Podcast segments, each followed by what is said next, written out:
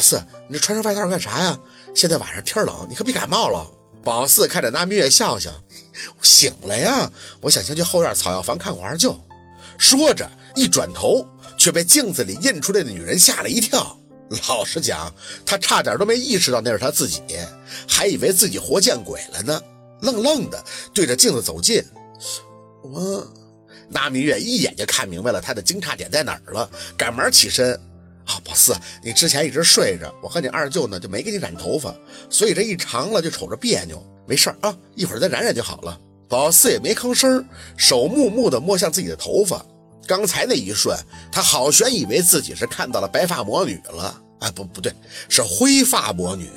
之前怀孕剪了一回，也就是剪到肩膀稍稍往上，但躺的这半年已经又再次过肩了。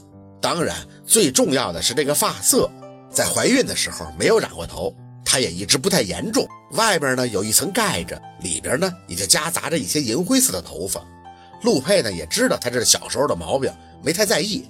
可现在这满头都是灰白色了，映衬的她这张脸更是白的彻底了。手扯开那明月给她松散扎起的低马尾，指尖从头发里穿过，手感倒是柔顺不错。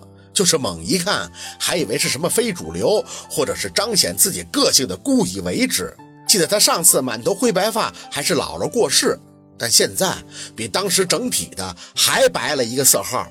这叫什么？叫奶奶灰。宝四，没事儿，这算啥呀？咱再染呗。你，我明白了。喃喃的张嘴。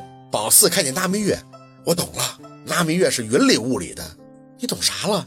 深吸了口气，宝四看着镜子里的自己，好看难看那都不是自己评判的，但是个性是肯定的。我昏睡了半年，身体时冷时热的，这是我身体阴阳相融的一个过程。所以他会做那些奇妙的梦，什么上天入地、穿云过海、天乾地坤，这些都是有寓意的呀。啥玩意儿？那明月还是不懂。他不懂正常，因为他对宝四那能力曾经消失过的事儿一无所知。这跟你头发有关系吗？有啊。宝四点了一下头。太极阴阳，一黑一白，我本命偏硬，平衡以后自然取色中间，银灰呀。那明月觉得匪夷，那满脸上都写着：“你这是不是跟我一本正经的扯犊子呢？”嗨，宝四，你小时候就这毛病，啥玩意儿又阴又阳的。宝四冲着镜子对着那明月笑笑，想到了师叔的话：“ 这是我另一个属性，动情后发自白，懂情知情，头发自然转白。”那明月还是没听懂。宝四，那咱还染头发不？哎，不染了，顺其自然吧。以前是不严重，染一回呢，最起码能挺几个月。现在由发根开始都是灰色的了，染一回挺不了多久，这发根就会露出来，多难看呀！最重要的是，他是踏道者，最需要尊崇的就是自然。既然这是他本命必须承受的，那他欣然，无需人力更改。那明月愣了愣，那那会不会太个性了？宝四无所谓的笑笑，二舅妈，你忘了我这个行当就是有个性的行当啊。别人或许不能顶着一头不正常的发色工作，但他倒是真没问题。这需要考虑的也只是陆佩的想法。不过宝四很清楚，比起不停的染发，他的答案显而易见。况且想问也得先逮到他人影啊！这混蛋！那明月有些失笑的点头，对头发这事儿没再多做纠结。正聊着，身后传出有些颤抖的男音：“四宝。”宝四回头，满眼惊喜。二舅，若文还穿着一身沾满草药味的工作服，一看到宝四就红了眼。醒了，嗯。宝四点头，那灭在旁边连忙开口：“醒了，啥都明白了，跟我聊了有一阵了，还给小鹿去电话了。小鹿也会说话了。”那明月是快人快语，用了不到两分钟，就把宝四醒了以后干的事儿全都说了一遍。末了，自己还赶紧捡起地上的水盆哎呀，我这刚才激动的把盆都扔了。本来想着给宝四擦擦身子来着，现在也不用了。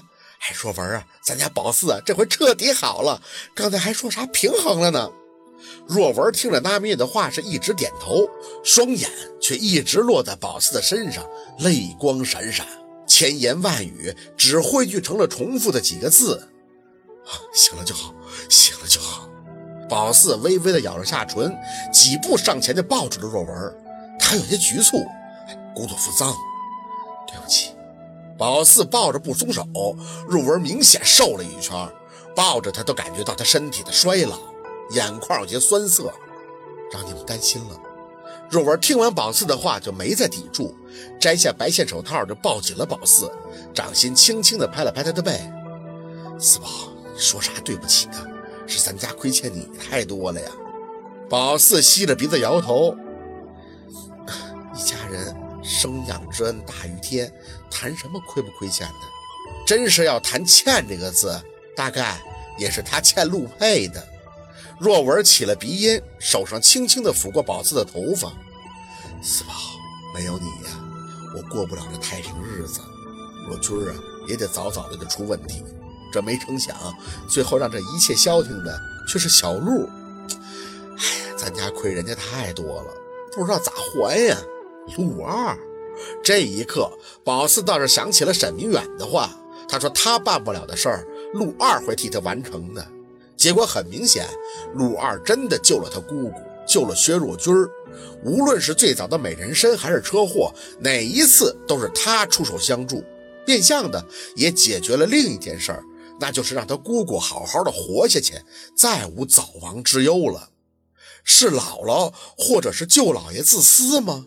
要从大局来看，一家人，姥姥早早的做出了安排，现在都有了最好的结局。可是陆佩却因为他被牵扯进来，不论是宝四还是他的家人，陆佩全都得照顾。正如若文所言，对陆佩真是太多的亏欠。师叔说，只往一放才是断了孽缘，求得良缘。宝四却想说，他一定是拯救过银河系，否则凭什么这么招陆佩待见呢？好了好了，我看你们难受，我都难受了。那明月在旁边看着他们抹眼泪若文啊，这一辈子长着呢，咱们有的是功夫去感谢小鹿。现在宝四孩子都有了，咱们现在啊就祈祷着小鹿快点好，和宝四好好过日子，那比啥都强。若文松开手，也跟着点头。对，现在能说话了，肯定能好。四宝，你别哭了，都当妈妈了，咱们一家人以后都好好的啊。宝四嗯了一声，看了看含泪的若文和那明月，嘴角不自觉的发笑。会好的，一切都会好的，相信我。见宝四笑，若文和那明月也是破涕。这一家人完全沉浸在一种经历劫苦后相对无言、只懂珍惜的情境之中。擦干了泪，就想到了家里另外一个重要的人。哎，小六呢？他最近怎么样？提到他，那明月脸上的笑意没了，抽了一下鼻子。臭小子也不知道哪儿去了。好。今天的故事就到这里，感谢您的收听。喜欢听白好故事更加精彩。